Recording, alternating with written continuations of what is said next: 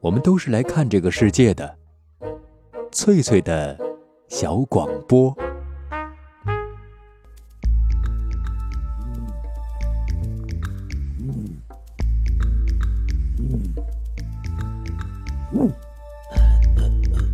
寻访华夏文明，感受自然美景，探索过去的足迹，唱响未来的星空。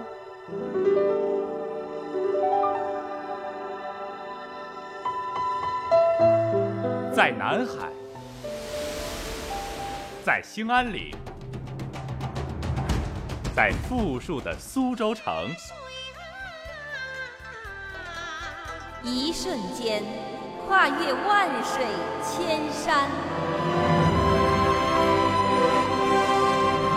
神州任我行。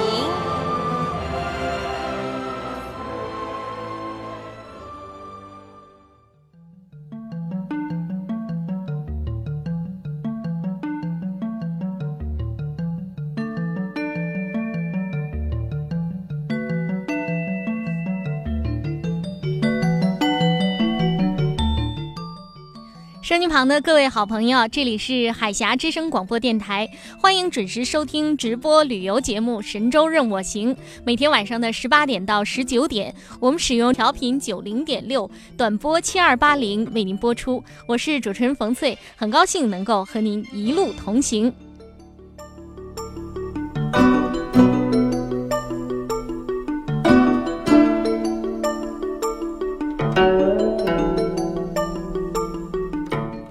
上期节目，我们初步领略了中国四大佛教名山之首五台山的别样韵味。那么今晚的节目，冯翠想和您继续分享五台山的博大和宽容。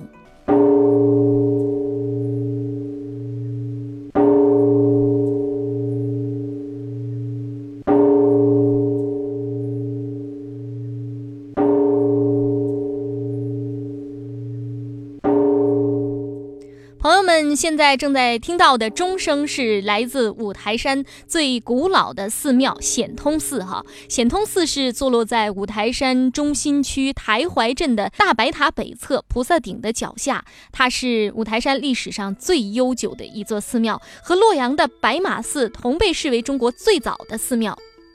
显通寺的前身是东汉永平十一年始建的大福灵鹫寺。相传当时的皇帝刘庄做了一个很奇怪的梦，梦见金人端坐祥云从西天飘然而来，于是就派了大臣蔡岸、秦景等人向西寻访。蔡岸、秦景等人在大月之国得到了这个佛经佛像，恰巧啊遇到了在当地传教的天竺国高僧摄摩腾和竺法兰，于是就邀请他们到中国来传播佛法。永平十年，也就是公元六十七年，梵僧汉使用白马驮载经卷和佛像来到洛阳。汉明帝下令修建了中国历史上的第一座佛教寺庙，那就是洛阳的白马寺。现在这座寺庙还保存的比较完好，山门前雕有一尊白马石像，就是为了纪念当年驮经来的那匹白马。那么，摄摩腾、竺法兰两位高僧在永平十一年，也就是公元六十八年，来到了清凉圣境五台山，看见五座台顶维护的腹地台怀山形地貌和释迦牟尼佛的修行地灵鹫山十分的相像。返回洛阳以后，就奏请当时的汉明帝，想要在五台山修建寺院，于是五台山就有了第一座寺庙，叫做大福灵鹫寺。那么大福就是红信的意思啊，那个福就是三滴水的那个福，漂浮的浮去了三滴水旁。灵鹫指的就是东土五台腹地与西域灵鹫山相仿，所以就有了这样的名字大福灵鹫寺，也就是现今显通寺的前身了。那么唐朝哈武则天时代，因为新译的《华严经》中记载着五台山，于是就把大福灵鹫寺更名为大华严寺。到了明朝，明太祖朱元璋予以重修的时候，赐名叫大显通寺。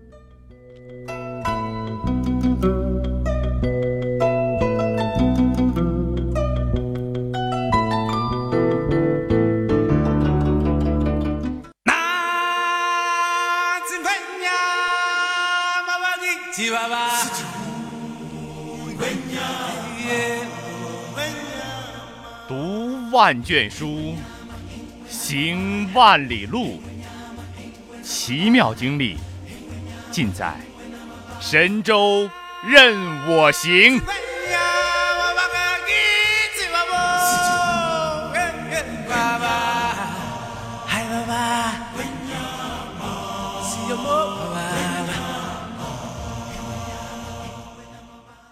前面我们听到了显通寺著名的钟声，哈，说这显通寺的钟声是非常的出名，因为钟声绵长啊，传播深远，历来是五台山梵语佛国的一个标志，号称清凉钟声。钟楼券洞的门楣上刻有四个遒劲的大字，上面写着“镇悟大千”，意思是说深厚悠长的钟声能够把大千世界震彻的醒悟过来。这口铜钟是铸于明朝万历四十八年，也就是公元一六二零年左右，是五台山寺庙最大的一口钟，据说重九千九百九十九斤。钟身高是八尺，厚三寸，钟口的边缘是弄成了莲花瓣的形状，外皮上刻有楷书佛经一部，共有一万多字。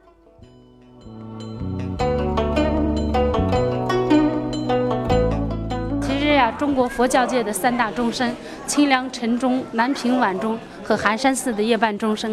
因为寒山寺的夜半钟有那一首古诗“姑苏城外寒山寺，夜半钟声到客船”，所以名扬海内外，由来已久。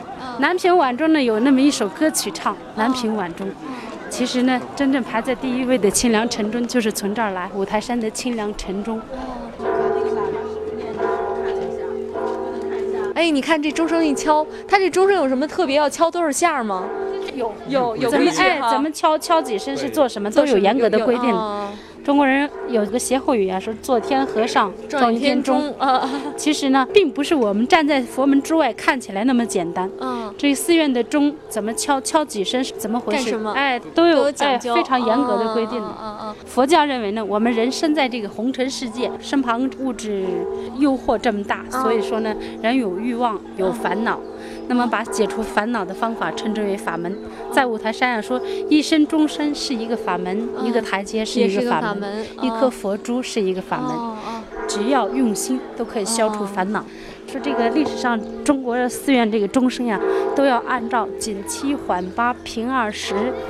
这为一通，晨钟暮鼓都要敲一百零八声。哦哦，锦七就是节奏比较快的，敲七下，然后嘴里念的是《大方广佛华严经》这七个字。哦，缓八是破地狱真言，恩加罗地耶所破歌八个字。平二十，若人欲了知三世一切佛因观法界性，一切为心造。这二十，这是一通，就是三十五声。哦，那么他要敲往返三通，一百零五，最后再加三声，一百零八。啊，这么有规矩。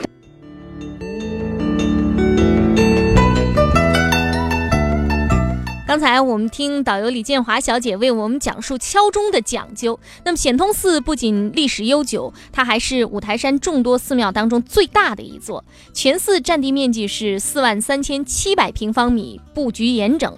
布列于中轴线上的主要殿宇有七座，从南到北依次是观音殿、大文殊殿、大雄宝殿、无量殿、千波文殊殿、铜殿和藏经楼。另外还有钟楼、僧舍各种配殿分列两边，现有大。小房屋是四百多间。那么显通寺在五台山的众多寺庙当中一直是很受关注。除了它历史悠久、香火旺盛，而且它特别庞大以外啊，还有一个原因就是它保存了很多的珍贵文物，这也是它备受瞩目的一个重要原因。比如说，在挂着大显通寺匾额的山门外两侧各有一座石碑，石碑上描摹龙形和虎形，分别写了两个字儿“龙”和“虎”。那么用龙虎把守山门这样的寺庙，在咱们中国还真是不多见哈。而且这两座石碑又是唐代的遗物，所以显得更加珍贵了。显通寺除了这两通碑呢，还有两块碑值得大家关注，那就是在大文殊殿前的碑亭里面。一座是有字碑，一座是无字碑，非常独特。据说这两块碑和清朝皇帝康熙是很有一些关系。下面我们再来一块儿听一听导游李建华为我们讲述这两通碑的故事。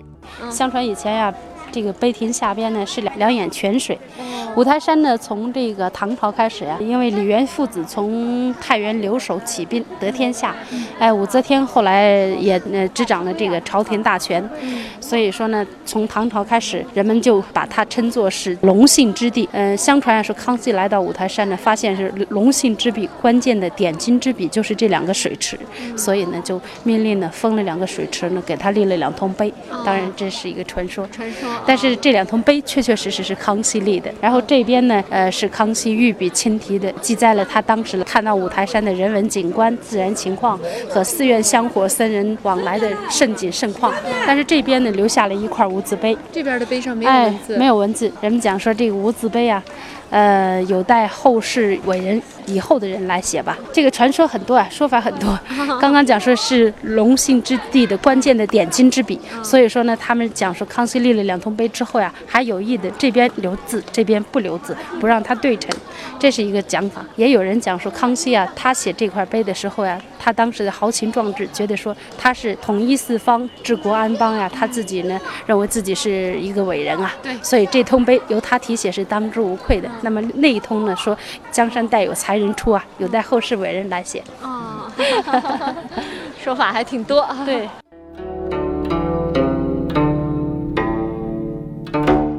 除了前面提到的几块来历很曲折的石碑，显通寺当中还收藏了不少宝贝，比如说北魏时期铜铸的这个佛像，还有北宋开宝年间刊刻的雷峰塔藏经，还有明代人绘制在菩提树叶上的十八罗汉像，有些是珍藏在藏经殿当中，我们这些普通的游客平常是很难看到的。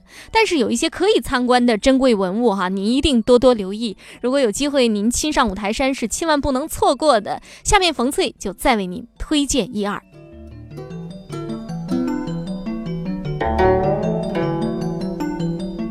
我们知道五台山是文殊菩萨的道场，各个寺庙都要供奉文殊菩萨。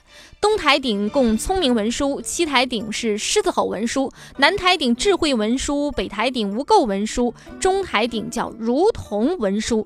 如果您不能亲自登临五台山的五座台地，那就不要错过显通寺的。大文殊殿中不同法相的明代铜铸文殊菩萨，还有就是千波文殊殿当中啊非常漂亮的千臂千波千世家文殊像。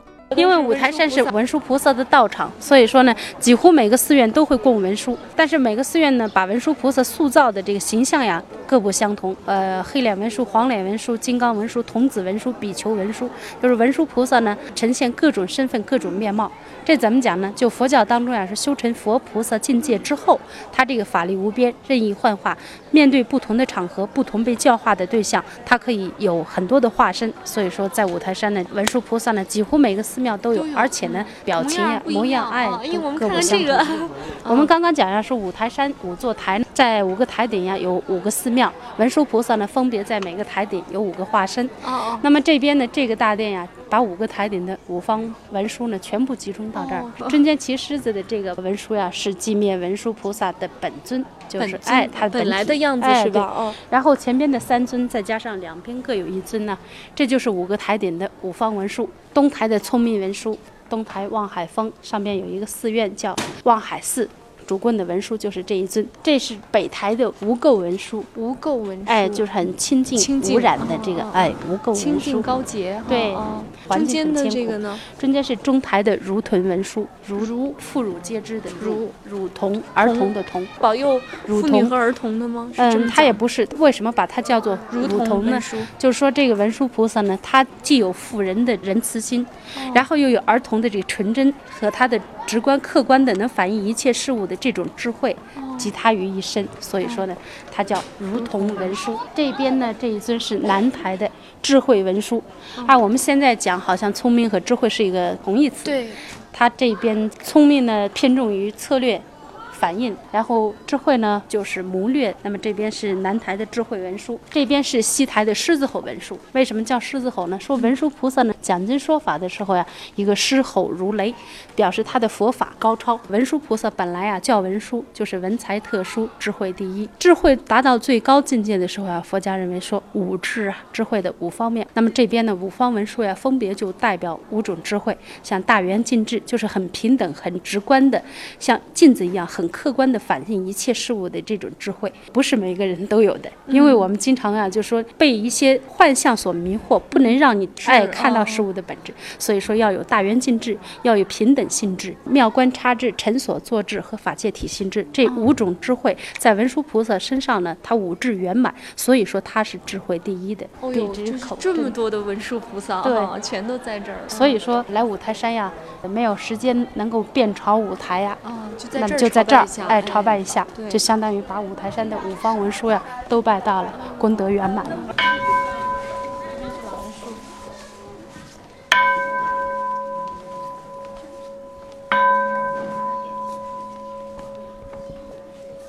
这边是千波文殊殿，哇，好漂亮！文殊菩萨对，什么叫千波文殊殿？因为这个文殊菩萨，您仔细看呢，它上下累叠着五个头，是吧？这个表示他的修行境界非常之高。然后下边的这三个头呢，每个头有三张脸，所以总共呀有五个头，十一张脸，五头十一面。然后两边呢伸出一千只胳膊，一千只手，每个手里有一个小钵，一个钵里呢坐着一尊小佛，所以全称呀千臂、千钵、千手、千世家，五头十一面文殊菩萨。哦，这个造型啊，这个造型啊是非常奇特的。曾经有海内外的游客，像日本的游客来了，哇，叹为观止。哎，日本僧人说，我走遍全世界各地，参拜了所有的佛菩萨像，没有见过这么精美、这么华贵的，这么巧夺天工啊！欢迎朋友们继续收听正在直播的旅游节目《神州任我行》。显通寺当中的珍贵文物还不止导游小姐介绍的这么多哈。明代万历年间用黄铜十万斤铸成的铜殿和殿前的铜塔也非常精美，也是在显通寺当中。由于时间关系，就不一一列举了。从哪方面来说呢？显通寺都是一座几近完美的寺院，但是它也有小小的缺陷哈，就是它的山门显得有些局促，而且是东西走向。那么到底是什么原因让显通寺的山门斜着开，钟楼墙外盖呢？身机旁的各位好朋友，您千万不要走开，稍后我们就给您揭开谜底，一会儿见。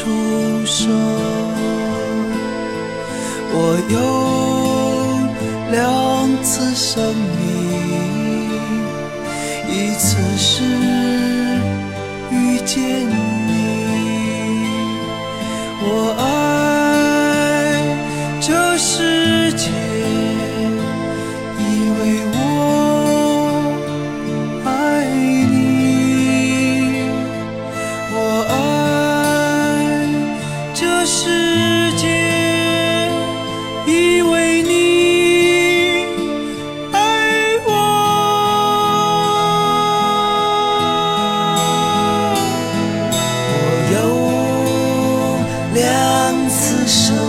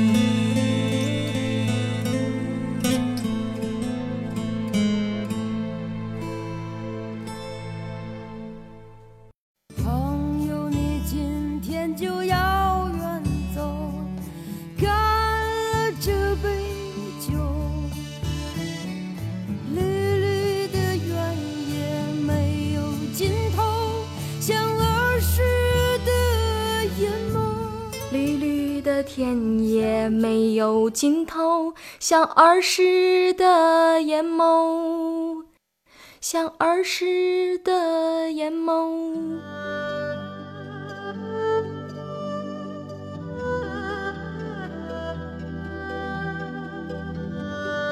当匆匆的脚步流逝了你的灵感，当繁忙的工作凝滞了你的笑容，你需要阳光、森林、异域风情。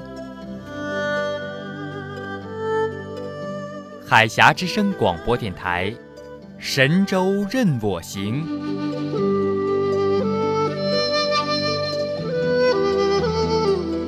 绿绿的田野没有尽头，像儿时的眼眸。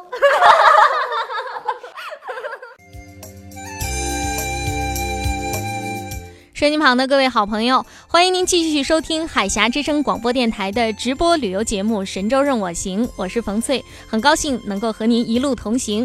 在前面的节目当中，哈，给大家说到了显通寺是一座五台山最宏大的寺院，历史也是最悠久的。但是它的山门却开的有一点局促，而且是东西走向。那么到底是什么原因让显通寺的山门斜着开，钟楼墙外盖呢？显通寺是全五台山历史最久、规模最大、地位最高的。但是您刚刚从这个山门进来以后啊，感觉是哎，它这侧着开的一个门，侧着开门。对，其实这个正南正北吧，坐西向东的少数民族的那个特色。那这是有一个特殊原因的，就其实呢，中国的寺院大部分呢，结合北方这个民居的建筑，受它的影响啊，大部分都是坐北朝南，严格的中轴对称。大殿呢就在中轴线上，两旁呢配有这个三舍疗房。对。但是显通寺呀，这么大的寺院却是山门斜着开，钟楼墙外盖。对，哎，这是历史上呀，显通寺和前边这个大白塔的塔院寺是合二为一的一个整体。后来前半部分分割出去，成为独立的寺院。所以说，这个显通寺呀，被迫呢山门斜着开，钟楼墙外盖。开在外。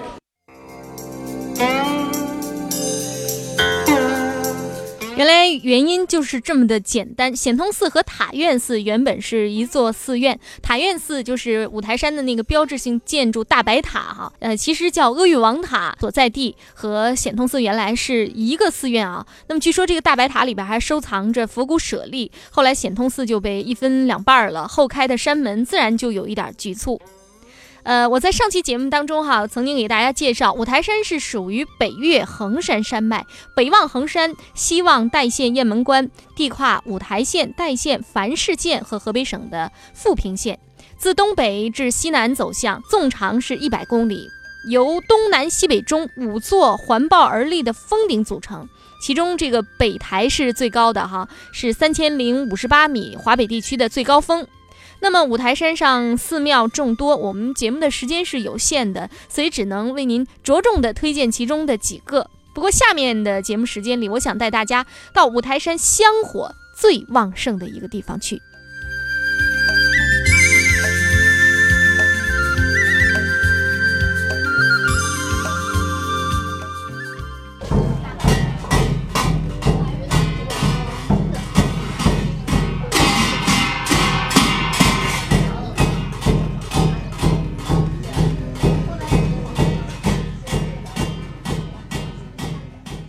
您是从什么地方过来的？太原。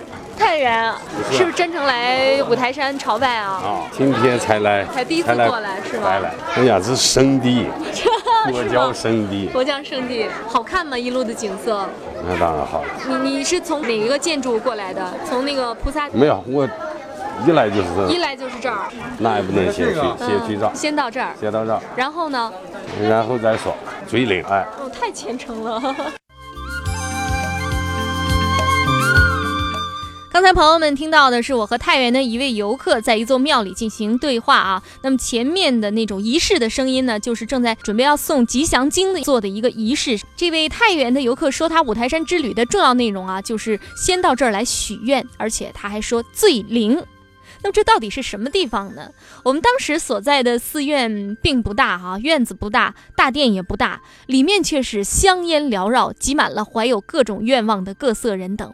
本来呀，我身边是陪了很多人的，从福州同去山西的同事，还有山西方向负责接待的朋友。那么此时此刻全都不见了。我四处一找啊，原来他们几个高人，每人一把高香，是跪的跪，上香的上香，全都没闲着。这到底是怎样一个具有魔力的神奇所在呢？摄机旁的各位好朋友，你一定很想知道哈。原来这就是五台山著名的五爷庙。朋友们肯定会问：五台山不是文殊菩萨的道场吗？怎么会有五爷庙呢？这个五爷庙听上去怎么都像一个道教的寺庙。那么个中原因啊，真是说来话长。这地方为什么叫五爷庙呢？其实这个官方的名字啊叫万佛阁，这是它的大殿，里边还是文殊，中间是文殊。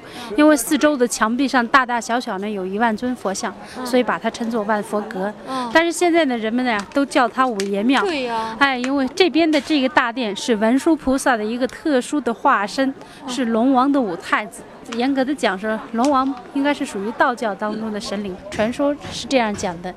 就说文殊菩萨最初到五台山来讲经传道，帮助老百姓的时候呀，没有人信仰佛教，没有人认识佛教，有什么难事还是会去求助于道教。这样面临着这种环境呢，文殊菩萨就化身成道教当中龙王的五太子五爷，就是他。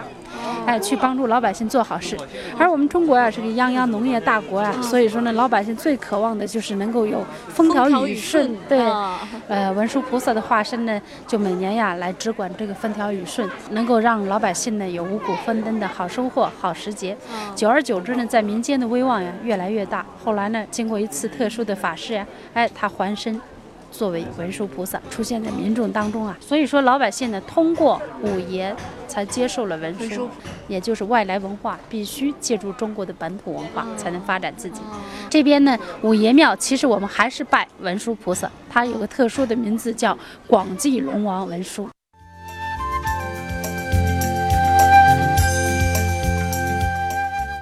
原来这个地方啊叫做万佛阁。那也是在灵鹫峰下，万佛阁是创建于明代，主要建筑有三座，一个是文殊殿，一个是叫五龙王殿，还有一个就是五龙王殿对面的一个古戏台。那么坐东向西的文殊殿上下两层是明代万历四十四年创建的，殿内上下供着这个文殊、普贤、观音三位菩萨。楼上楼下的墙壁上立有各种的这个木质方格，里面放了很多泥制的泥塑小佛像，就连楼顶的横梁上也是摆放着很多小佛像，据说有一万多尊，所以这里就被称为万佛阁了。那么坐北向南的五龙王殿啊，创建于清代。那么殿内供奉着的是金莲儿五龙王，俗称五爷。五爷可是五台山特有的一个神像哈。前面导游李小姐给我们讲了五爷的一种传说，还有一种很流行的说法是这样的：相传很早以前，五台山是一块荒凉的不毛之地。有一次，文殊菩萨受请到东海龙宫去讲经传法，临走的时候，想要改变一下五台山的气候，造福百姓，那么就把这种想法告诉了老龙王。老龙王忍痛割爱，送上了一块蝎龙石。不想老龙王的第五个儿子外出回来，见没了蝎龙石，一打听说是文殊菩萨带走了，就很恼火，腾云驾雾直冲五台山来了。结果呢，龙王的第五子没有讨得蝎龙石，反而被文殊菩萨收为弟子。于是他就上了北台顶，专为五台山播雨。传说当中的这位五爷呀，是个黑脸的、坏脾气的这样的一个人，性子很暴烈哈。那么侍奉稍有不周呢，就要发脾气、动怒了。所以人们把五爷呀塑成金脸儿，而不是黑脸儿，这就是希望他的脾气能变好点儿。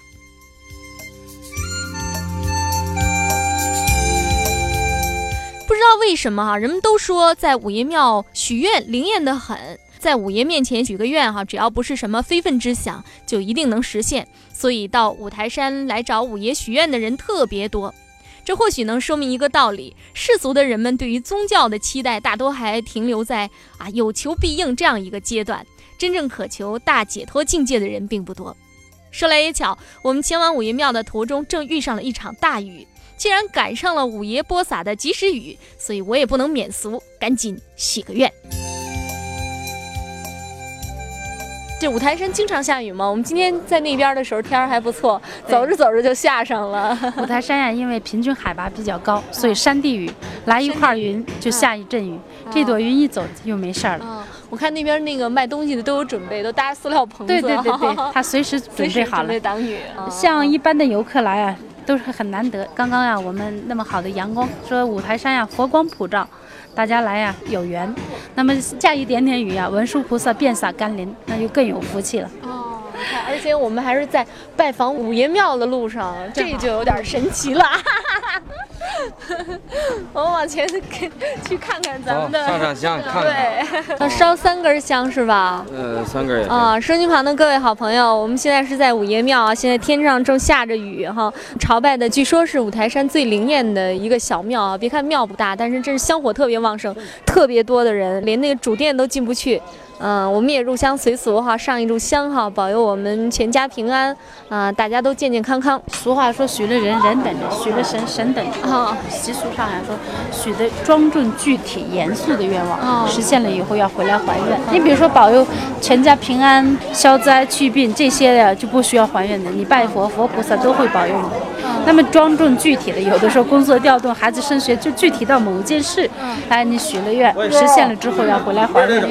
五一。爱热闹，不唱戏就放鞭炮，所以这边呢有一个戏台，这也是在五台山寺庙当中呀独一无二的。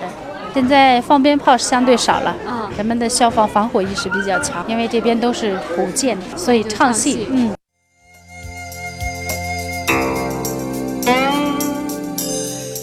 好朋友，听到这段采访录音的后面啊，声音非常的嘈杂，有一个嘈杂的背景声，这就是因为我们靠大电影比较近了，那么人们都在这许愿，周围很多人哈在说话许愿，所以呢声音就比较大了一些。五台山有句话叫做“五爷好热闹，不是唱戏就是放鞭炮”。五龙王殿对面的古戏台，专门为五爷唱戏设置的。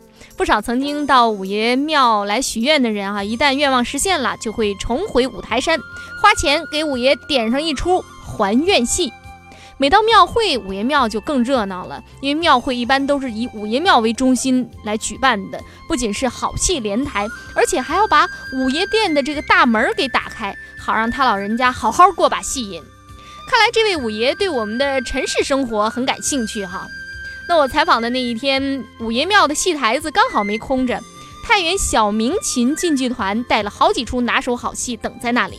一位姓张的中年女性还专门点了一出还愿戏，是您点的这出戏啊？哎，对，这出戏是我点的。为什么呢？什么人可以随便点戏？呃，也不完全是吧，好像应该有点说法吧。因为我正好来了以后，看他们这戏班子在嘛，在呢，正好呢，就是说去年我来拜过，我去年上来的时候都已经晚了，都封山呀，都准备。就特别冷了，十月份了。十月份，嗯，十月份这儿很冷了吧？对，是都有雪了。人们上来的人比较少，就觉得就是说担心这个上了山以后下不了山，所以呢，我们当时也是最后一波吧，我想。当时呢，就让五爷保佑吧。完了以后，我今年觉得还比较顺利，正好呢赶上西班也在。完了，我就跟他们主持，呃，商量了一下，可以吧？十二点整给我能开一场。都借你的光儿，实际上我觉得我也是一种缘分啊，因为我这次来呢，就是说是陪着别的朋友过来的，那么我就当时呢也没有想到说是要怎么着啊，嗯，但是有这种心愿，正好来了碰上，我说这也是一种缘分吧。对对对，正好五爷呢也喜欢唱戏，而且他们这个剧团呢唱的也不错，哦，嗯，而且还获过什么梅花奖什么的啊，哎，对，太好了，哎呀，我最爱看贵中园了，你点的真好。呃，我觉得这个贵中园就确实比较有意思，而且 好像比较。普通一些吧，大家都能听得懂。你看有些好多戏吧，是不错，但是呢，就是说大众不是很很通俗啊。贵宗园我觉得比较通俗一些，听过的比较多。这次是专门到五爷庙来吗？啊，对，是是是。先到的这儿啊。我就说最后下来的。最后下。因为我陪朋友嘛，我说重点要转一转五爷庙。对对。我其他地方都可以浏览一下啊。完了以后重点来五爷庙看一下，拜一拜。朋友是从外地来的吧？对对，从那个扬州来的。扬州来的，南方的哈。对。哦，那他们看了这个五台。山，他们觉得五台山怎么样？还满意吗？对你的安排还满意吗？他们应该觉得很高兴吧？嗯，因为就是说，毕竟是四大佛教圣地之一嘛，而且就是他们来一次也很不容易。因为有一个朋友是深圳的，有个朋友是扬州的。对，我说你们在一起的缘分也比较不太容易，正好能大家碰在一起。谢谢。嗯，谢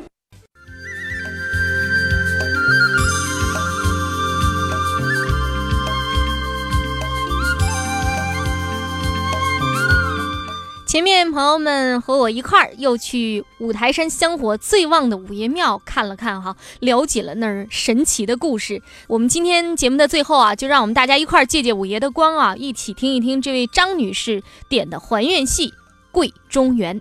观众朋友，我团下面将要演出的剧目是《桂中原》。《桂中元》这出戏呢，是由太原市的张丽女士、胡振杰先生为五爷进献的愿戏一场。愿五爷保佑张丽女士、胡振杰先生合作愉快，生意兴隆，财源广进，万事如意，阖家幸福，子女平安。演出现在开始，请欣赏。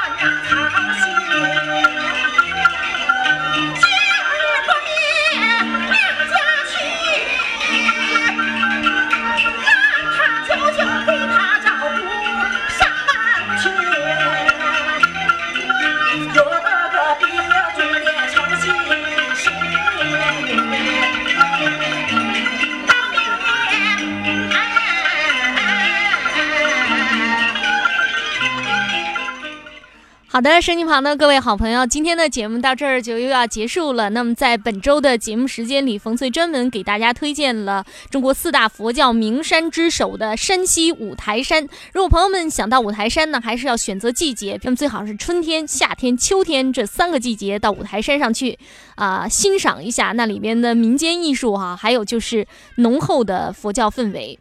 另外呢，到五台山去一定要带雨具，因为五台山的天气是说变就变，很容易下雨。还有就是，如果你要到东台去啊看日出啊、观云海啊，就千万要带棉衣，或者是到当地去租棉大衣。那么今天的节目到这儿就结束了，感谢您的收听，我们明天见。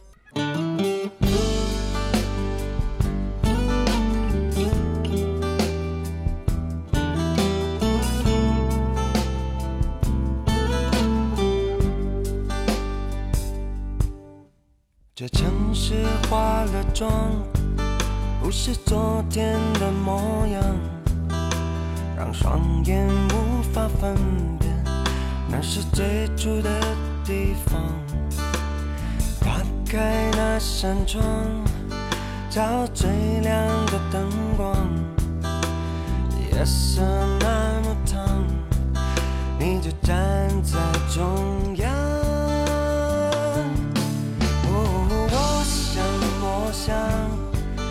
见那美丽的经典衣裳，可是梦太多，夜太长。哦，我想，我想，经过那回忆的长廊，沿着围墙四处张望。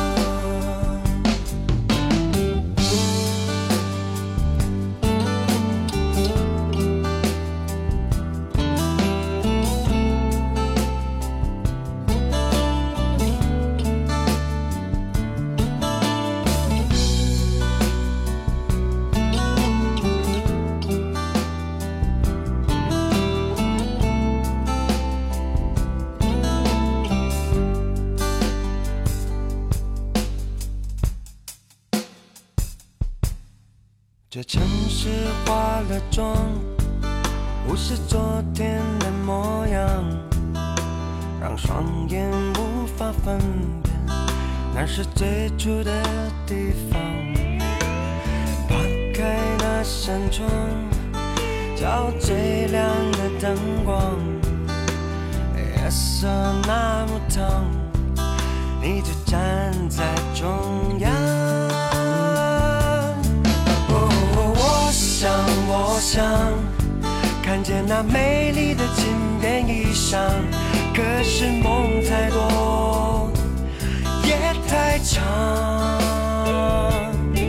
哦，我想，我想经过那回忆的长廊，沿着围墙四处张望。